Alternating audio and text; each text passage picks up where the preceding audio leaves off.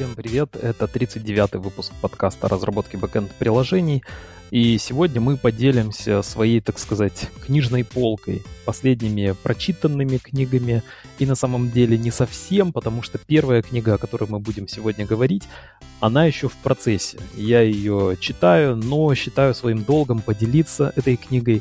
А, к сожалению, она не получила какого-то серьезного медийного освещения, хотя она стоит того, чтобы о ней упомянуть. А, книжка выпущена компанией PostgreSPro, а, она называется «Мониторинг PostgreSQL», ее написал Алексей Лисовский. Вторая книга, о которой мы будем говорить, это книга не такая новая, если книга Алексея вышла в декабре 23 года, то книга The Essence of SQL, она написана Дэвидом Розенштейном больше 20 лет назад, но все еще не теряет свою актуальность. И если вы хотите как бы переосмыслить основы, то это прям отличный материал а, к действию. Приятного прослушивания.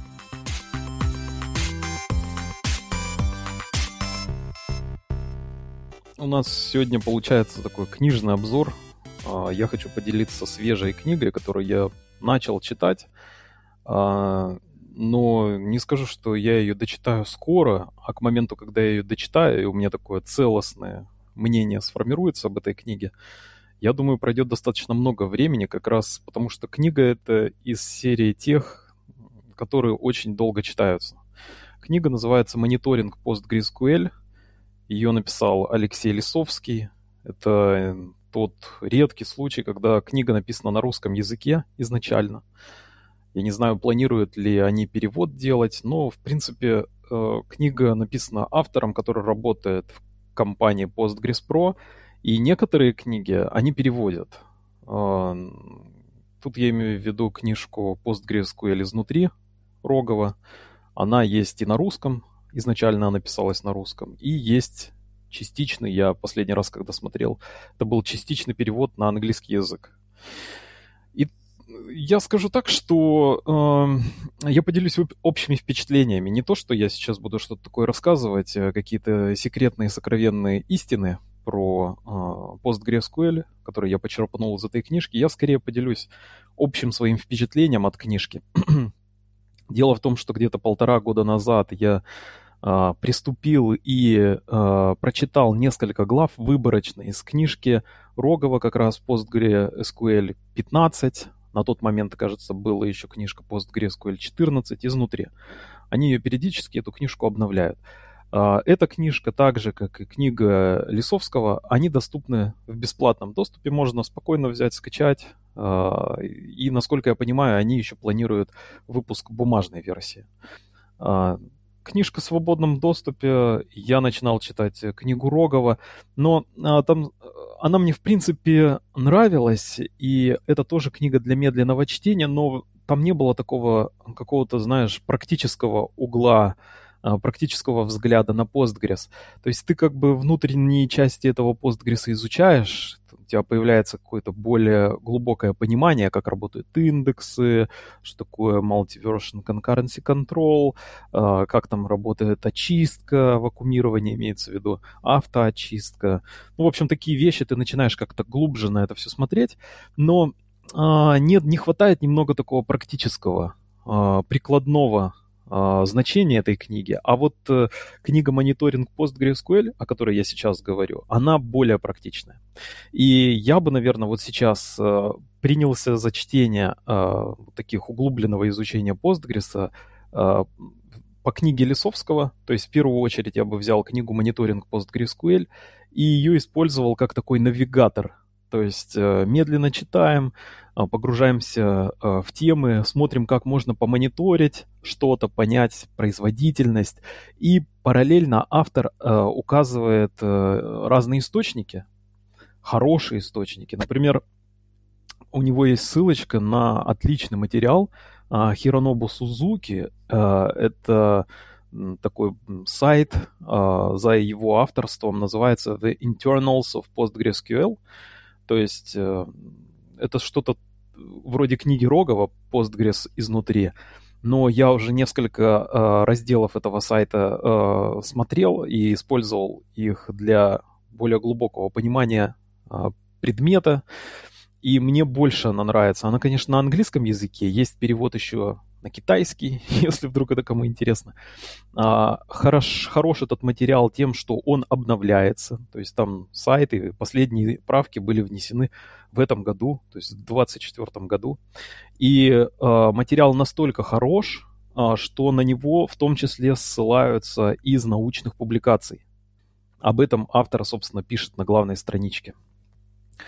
И э, вернусь к книжке «Мониторинг PostgreSQL». Ее я использовал бы сейчас, если бы э, хотел занырнуть поглубже в Postgres, понять, какие там структуры данных, как работает там все, как э, это все устроено. Я бы использовал как раз мониторинг PostgreSQL как навигатор. То есть ты можешь не просто там заныривать, а еще и практически какую-то практическую пользу вынести. Собрать какие-то метрики, понять, на что влияет э, те или иные конфигурационные параметры.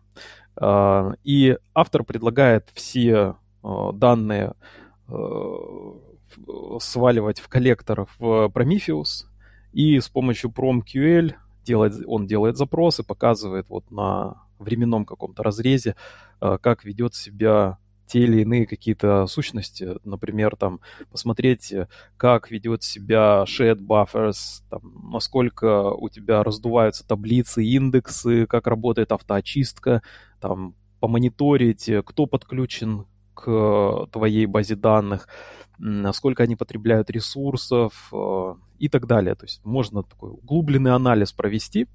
В принципе, полезно. А, и эта книга мало того, что вот меня вдохновила на это, одновременно с этим я, а, бродя по ссылкам предложенным, а, взялся даже за Hex-редактор. Скачал себе Hex-редактор, называется I'm Hex. Если вдруг, кстати, кто-то знает получше редактор, порекомендуйте, пожалуйста, в комментариях. Но пока мне достаточно. I'm Hex, Hex-редактор написан на C++, у него около 30 тысяч звездочек на гитхабе. И вот я его использую, прям заныриваю в директорию э, pgdata, там, где, собственно, размещаются данные PostgreSQL, и пытаюсь разобраться в том числе и как это страничная организация памяти, а, как там а, признаки у транзакций обозначаются вот реально физически в файликах. Ну, в общем, что-то мне как-то вот туда вот прям унесло, и мне пока нравится такое вот приключение. Просто хотел вот порекомендовать эту книжку, раз уж у нас сегодня такой подкаст книжный. Ну и думаю, что в течение ближайшего примерно полугода у меня будет еще там ряд тем, которые как раз будут вдохновлены вот моим таким углубленным изучением Postgres. У меня все по этой теме. А, а у тебя какая книга? У меня я прочитал по основам SQL книжку. Отлично. Основы да. это хорошо. А, у тебя, я так понимаю, у тебя новая, да, книга? А, книга, кстати, да. Книга Лисовского — это свежая книга. Он написал ее и выпустил в конце, в декабре 23 года. А, я заходил, причем я ее нашел абсолютно случайно. Я никак-то не подписан специально на сайт PostgreSPro, а просто гуглил по мониторингу. Мне нужно было кое-какие практические вопросы решить с базой данных. Стало интересно, хотел помониторить. Вот начал гуглить, вышел на телеграм-канал Лисовского Алексея. И там у него, собственно, увидел, такой, думаю, блин, ну как раз вот прям кстати. Случайно, в общем, обнаружил эту книгу. Да, у меня, у тебя новая, а у меня старая. А, вы, э, эту mm-hmm. книгу, которую я читал, она называется по-английски The Essence of SQL. Автор mm-hmm. Розенштейн. А, и вообще у нее такие есть несколько странностей. А книга старая, это насколько Но старая? Намного, больше 20 лет. Она где-то там в 97 году, что ли, была выпущена. И... А там какая база данных? Там э, это про основы SQL, и там не про какую конкретную базу данных, а скорее про все, что ты встретишь э, в языке SQL, а если этот язык SQL там используется там в разных базах данных, то будет применимо к разным базам данных. Это скорее про mm-hmm. в SQL в общем, не про специализированные какие-то базы данных. Не про особенности, не про диалекты. Ну, то есть э, там, э, скажем так, базовые селекты с джойнами, инсерты, апдейты. Нет, там не про это даже. А, вот угу. вообще про эту книгу мало кто знает, она довольно редкая. Это вот одна из таких э, для меня показалась странностей. То есть, если ты, например, в интернете посмотришь списки всех рекомендаций, которые есть, самые популярные, то вряд ли ты в списке рекомендаций встретишь э, вот, вот эту книгу. Как ты сам ее нашел? А, я ее нашел, я читал, начал читать э, какую-то новую книгу по SQL, просто мне стало интересно, я ее просматривал, чтобы понять, а, нужна она мне для прочтения, не нужна. И в начале автор, э, э, вот получается, современные книги, он прям в конце книги написал отдельно несколько страниц, где он расхваливает, нахваливает вот, э, вот эту книгу The Essence of SQL. Мне стало интересно. Наверное, я подумал, она mm-hmm. стоящая, раз этот человек прям так, такую оду прям он, он пел этой книге. И настолько хорошо ее расхваливал, что я решил не его книгу почитать, а решил почитать вот эту книгу. Вот. И а, как я уже сказал, что она старая, ее не встретишь в рекомендациях, и можно подумать, что, ну, ну наверное, она там неинтересная, да? Раз она за это время, за столько много лет, э, как бы больше 20 лет не стала популярной, ее даже не, не рекомендуют, то, наверное, ну и не стоит ее читать. Так вот, э, самое интересное, что многие, кто читал эту книгу, считают, что это лучшая книга по основам SQL. И меня, конечно, такое, ну, это меня очень удивило. Когда я ее прочитал, мне тоже показалось, что там такие вещи, которые я бы, ну, всем рекомендовал, кто хочет э, разобраться в SQL.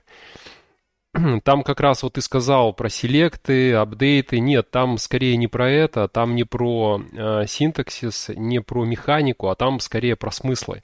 А у нее и название такое essence, то есть э, я перевел на русский как основы, но, наверное, там это про суть SQL. Было бы, наверное, правильнее сказать суть или какая-то главная там сущность SQL. Слушай, а сама книга большая? вот, э, вот это ее приятная работ... черта, что она очень маленькая на удивление. То есть она около 100 страниц, и причем страниц такого формата, что, знаешь, там, а, ну, там маленький формат. В общем, есть обычный такой формат, а, обычный у mm-hmm. книг такой большой, сред, ну, средний формат.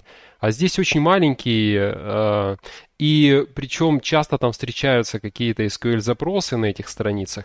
Они обычно много места занимают по вертикали, не по горизонтали, и поэтому ты их очень быстро читаешь.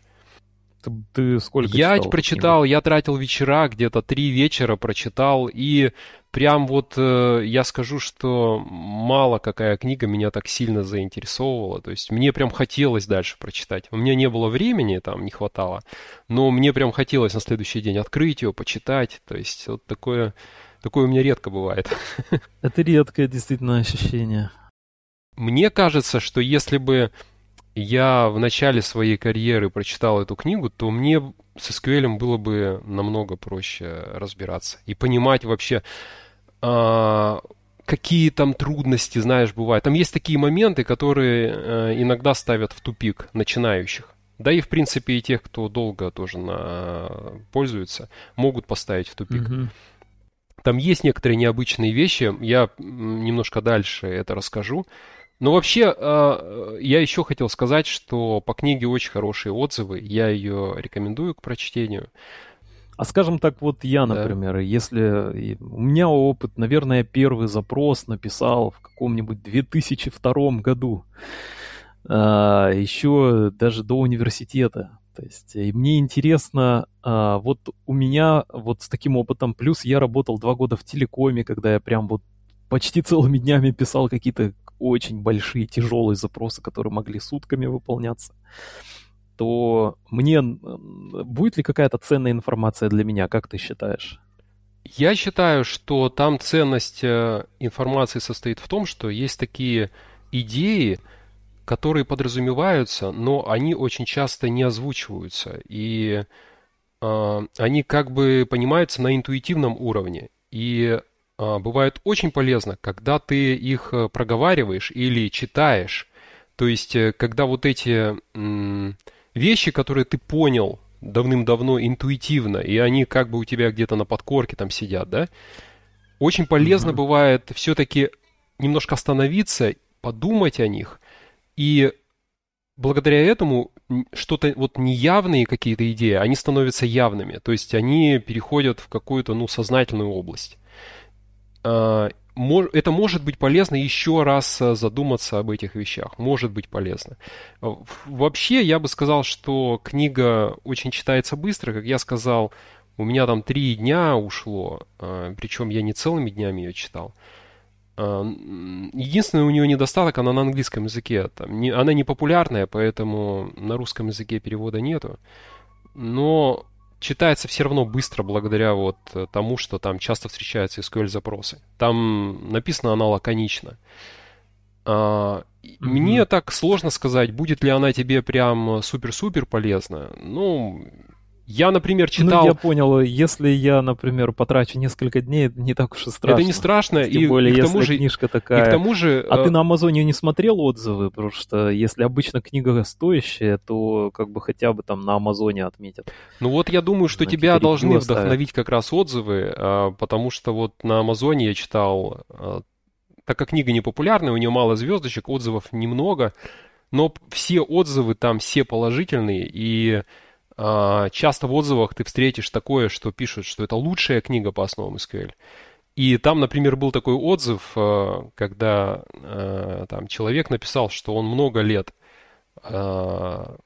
работает с базами данных, и он mm-hmm. на протяжении всей своей карьеры часто обращается к этой книге. То есть он там, считает, и причем считает, что это лучшая книга за всю его вот, практику по основам SQL. Окей. Мы можем э, немножко поговорить э, о том, вот э, о тех мыслях, э, которые, э, которые у меня возникли, когда я прочитал эту книгу. Я тоже немного угу. решил э, переосмыслить, отрефлексировать свой опыт. И да, мне захотелось подумать о том, вот какая самая такая основная, фундаментальная проблема э, в, в SQL, которая может начинающего поставить в тупик. Я задумался о том, вот что, что такого в SQL есть, э, э, что может сбивать с толку. И когда ты знаешь, э, читаешь какой-то запрос на естественном языке, то у тебя могут возникнуть сложности с переводом этого запроса на язык SQL. И, угу. и мне кажется, что вот самая главная трудность, она связана с несколькими особенностями. Во-первых, в реляционных моделях и в таблицах, а, в частности, а, там мы иногда оформляем данные, а, структурируем данные не совсем интуитивно понятным образом. Вот, например, если я кого-либо без опыта работы с SQL попрошу, например, в Excel, в таблице, записать э, там строку, в которой есть э, фамилия, имя, отчество и список, например, а, авто, ну, машин, например, а, которыми владеет этот человек, то, скорее всего, а, это запишут э, в виде там одной строки, и две будут использовать колонки, правда? То есть в первой колонке напишут там фамилию, имя, отчество, а во второй колонке в одной строке прям список э, этих машин. Ну, это самая первая, наверное, самая простая организация данных, а, которая приходит в голову. И э, в реляционных, э, ну, в Postgres, например, можно тоже использовать композитные данные. То есть можно тоже использовать массивы, да. У нас э, есть mm-hmm. там JSON, можно JSON использовать тип данных. Есть TS-вектор, то есть есть такие композитные данные. Такая возможность, в общем, есть. Но очень часто, я бы сказал, чаще всего, все-таки у нас данные организованы иначе. У нас э, э, в каждой колонке обычно хранится только какое-то одно значение. Мы не можем обычно, там по разным причинам, сейчас не будем об этом говорить, но мы не можем э, хранить прям список. И поэтому, э, вот если ты хочешь э, перейти с Excel в Postgres, то тебе по-хорошему надо эти данные организовать иначе а, тебе ну... ну... Ты говоришь сейчас про нормализацию. Я говорю про нормализацию, да. То есть тебе придется а, написать, например, э, какая-то фамилия и отчество в первой строке, а, э, в первой колонке, а во второй колонке написать, вот, например, Toyota. Но у этого человека есть еще машина. И поэтому ты вторую, во второй строке напишешь ту же самую фамилию, имя, отчество, но а, во второй колонке ты уже другую машину, например, Honda. То есть у какого-то человека X есть две машины, и мы в реляционных моделях, мы это обычно оформляем несколькими строками. То есть у нас есть такая угу. детализация а, вот этих а, а, а, как бы отношений между сущностью, которая описывает человека, и сущностью, которая описывает машину. И мы э, используем такое детальное описание. У нас вот прям все по полочкам разложено в э, реляционной модели. И какой из этого первая вот такая первая особенность э, баз данных? Ну, это, это вот чисто мои такие мысли, я это не в книге прочитал. Но вот мне кажется, что одна из таких э, важных особенностей, которые на, надо понимать, особенно тому, кто вот только вот приступает к работе с SQL, это то, что несколько строк описывают один объект. Это не совсем такая очевидная мысль. То есть, если ты хочешь э, узнать э, все машины, которыми владеет какой-то человек, то тебе нужно использовать несколько строк. И э, второй угу. момент важный про SQL это то, что Э, это то, как э, исполняются простые, самые простые SQL-запросы. Это тоже неочевидная, э, неочевидная мысль. Вот представь, что ты движок SQL, тебе приходит какой-то запрос, например, там найти всех людей, у кого есть Toyota. И как угу. ты будешь как движок выполнять этот запрос? Вот, например, если бы я был человеком, то когда я просматриваю таблицу, я, например, могу всегда посмотреть, вот я нахожусь на какой-то строке, да, читаю информацию, я могу всегда посмотреть выше таблицы, ниже таблицы. А вот у движка такой возможности нет. Как он выполняет? Он, во-первых, будет перебирать все строки таблицы. И при выполнении простого запроса, вот этот движок он берет, например, какую-то строку, и все, все информации, которую он владеет для того, чтобы решить, а, эта строка является ответом или нет, все, чем он владеет, находится в этой строке. Он не может посмотреть ни вверх обычно, ни вниз. Для этого нужно специальные какие-то использовать там конструкции в SQL. Слушай, ну да, но вряд ли он будет, возможно, все перебирать, если ты делаешь... Э, э, если у тебя, конечно, там индекса нет, то есть, э, ну, мы берем рассматриваем самый простой идею, кейс. Главное, то, что... Мы берем, рассматриваем да. самый простой кейс, вот то, что я сказал, там нету никаких индексов, ты просто должен найти всех, у кого есть Toyota, и получается, а, ты как движок пройдешься по данным один раз, то есть э, ты каждую строку возьмешь в руки один раз, и когда ты будешь решать, эта строка является ответом или нет – ты не можешь посмотреть куда-то еще по таблице, как, как это смог бы сделать человек. Все, на что ты смотришь, все, что ты имеешь, находится вот э, в этой строке. И тут возникает вот та самая а, трудность основная с SQL, которой я вот все это время подводил. А, например, mm-hmm. представь, что у тебя следующий запрос. Тебе нужно найти людей, у кого минимум две машины.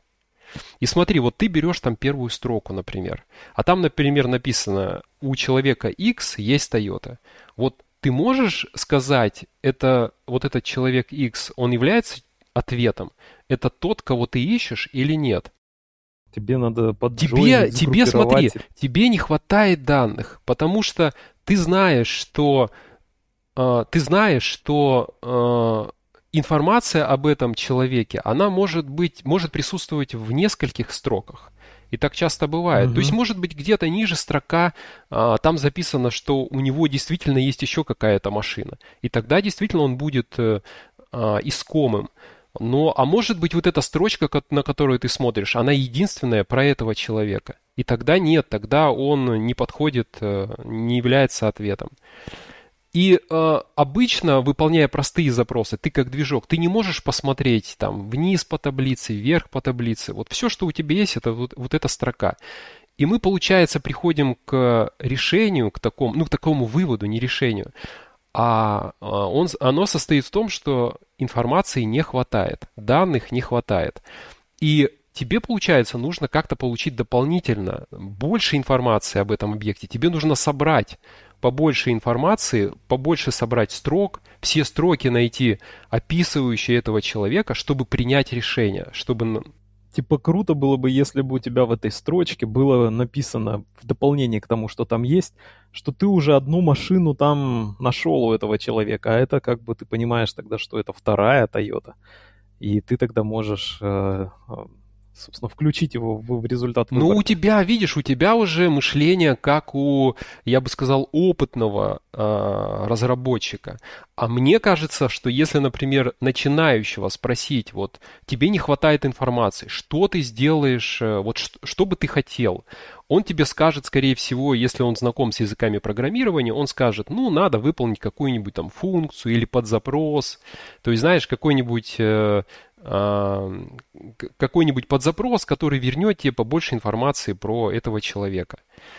А, и вот, то есть, когда тебе чего-то не хватает, мы обычно, вот те, кто занимается там, разработкой, пишут на языках программирования, им хочется выполнить какое-то действие, которое вернет тебе больше необходимой, не хватающей информации. А вот то, что ты предложил, это уже более такой, я бы сказал, а, ну, более правильный, что ли, подход. Ну, кстати, я хочу сказать, что не так часто встречаются запросы, когда тебе нужно вот эти вот задачи, типа как минимум там столько-то, или максимум 100, не больше, чем столько-то. На самом деле не так часто. То есть это понятно, что тут нужна какая-то группировка, чтобы это сделать.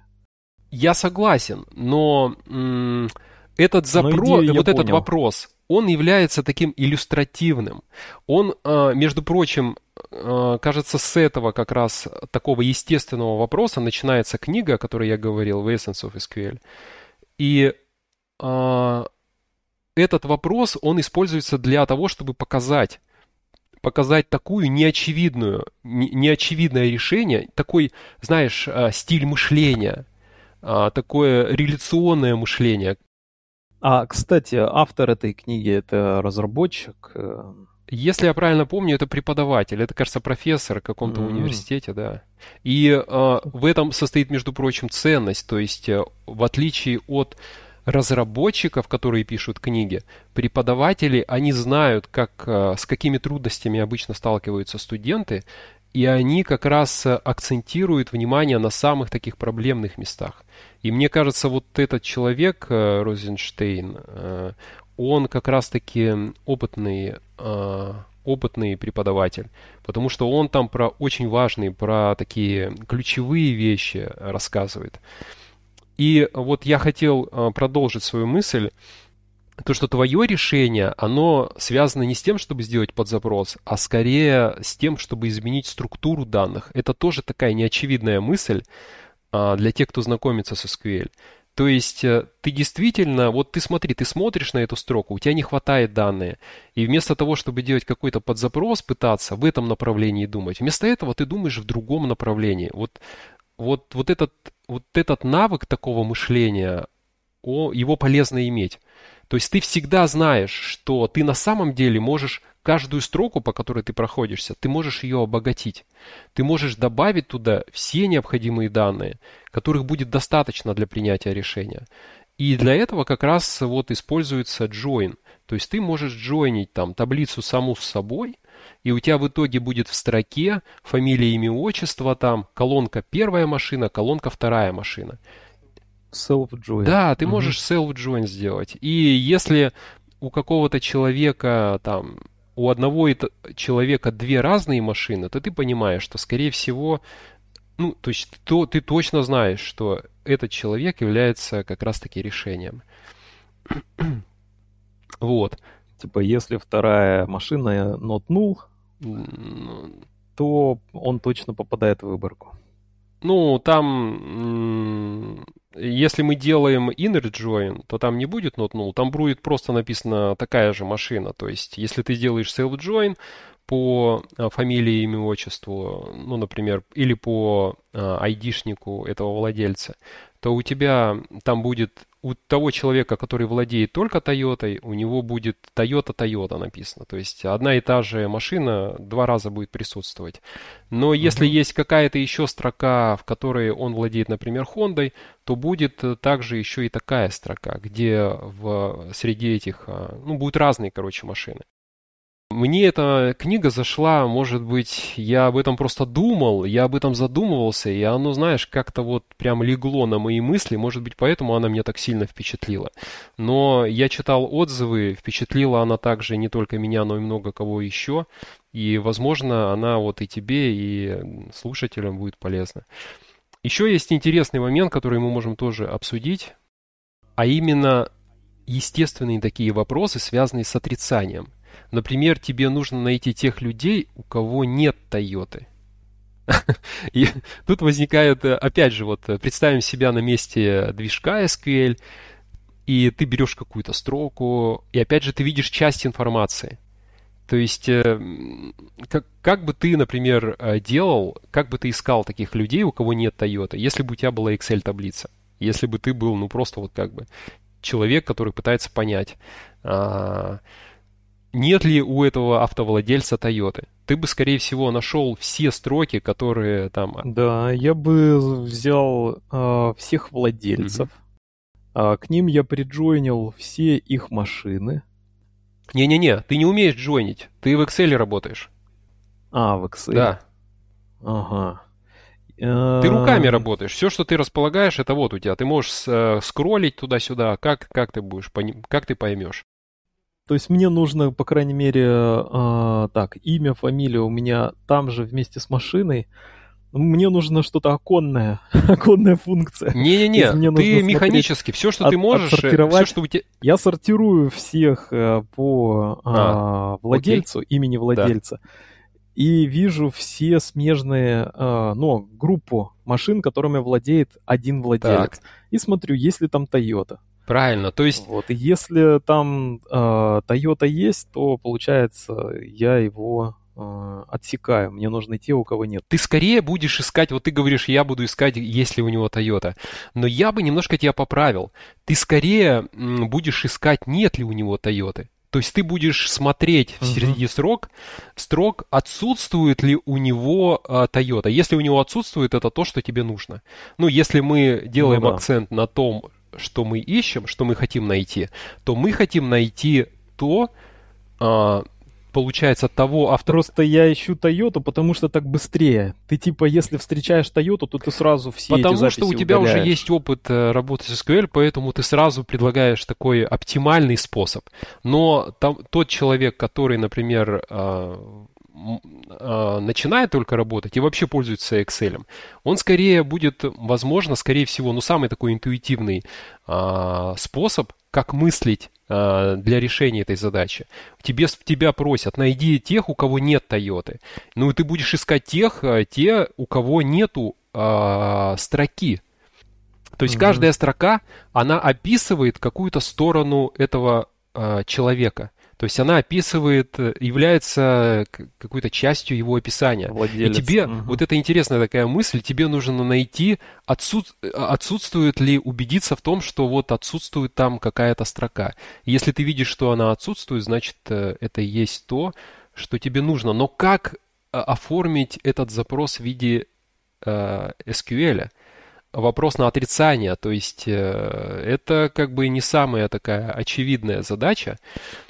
И с подзапросом можно найти те, у кого присутствует, и not in. Ну, вот это правильно, да. То есть всегда в таких задачах на отрицание, э, на отрицание строки, то есть э, бывает еще uh-huh. отрицание какого-то значения в колонке. Это немного другое. Мы сейчас говорим про э, поиск тех э, автовладельцев, у которых нет определенной строки.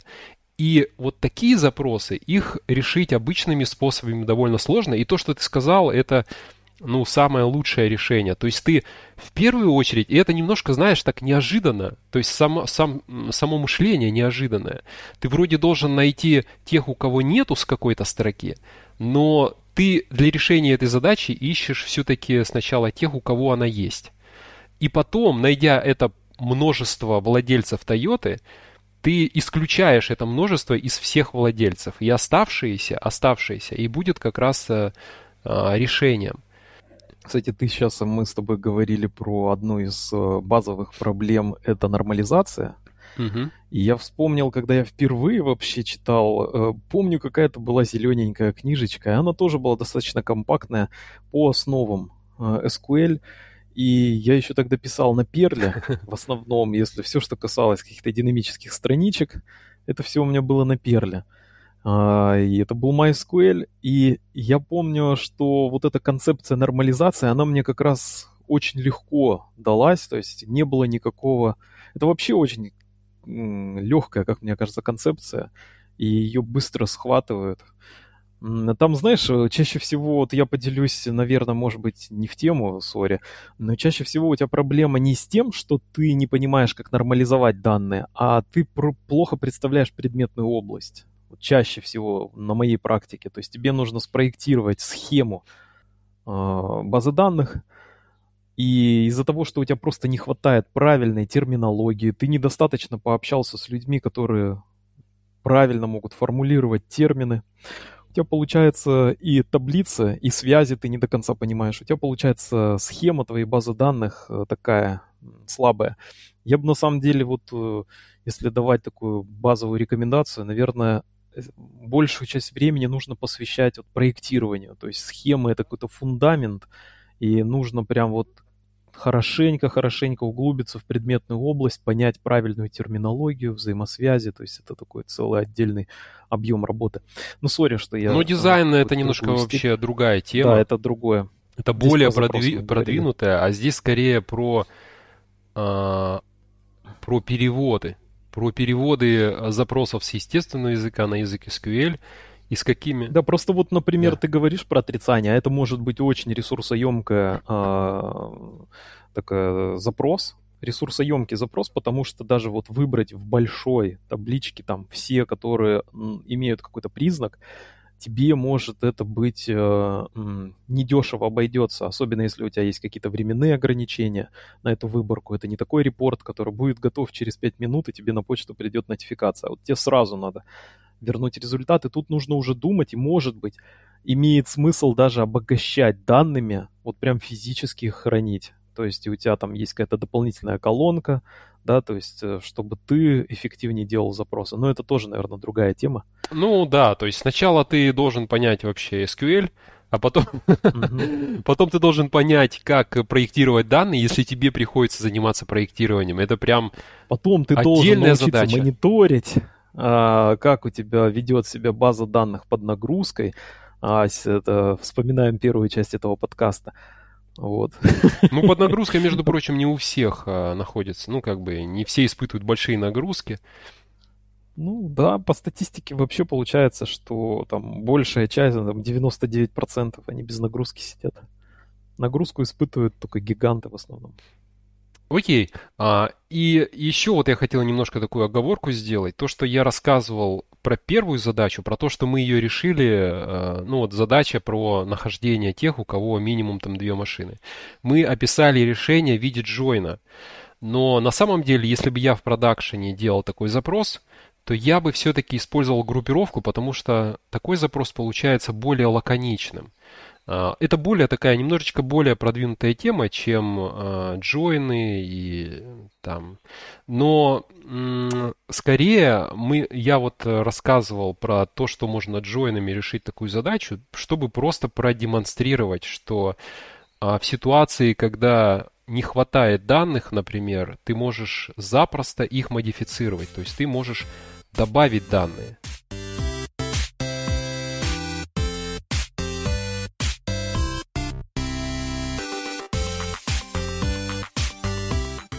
Вы прослушали 39-й выпуск подкаста разработки бэкэнд приложений. Можете подписаться на нас на разных платформах. А еще, если вы все-таки знаете удобный Hex-редактор, а, кроме I'm Hex, о котором я говорил в этом выпуске, то напишите, пожалуйста, э, дайте, пожалуйста, ссылочки в комментариях в Телеграме. А, мне действительно это пригодится, и я на самом деле а, установлю и попробую предложенный вами Hex-редактор. Hex Viewer на самом деле. То есть я даже там редактировать ничего не планирую, а мне нужно просто для того, чтобы посмотреть, как там все страничная память организована, как все это хранится в э, файликах. А, в любом случае, а, спасибо, что остаетесь с нами, и до встречи через неделю.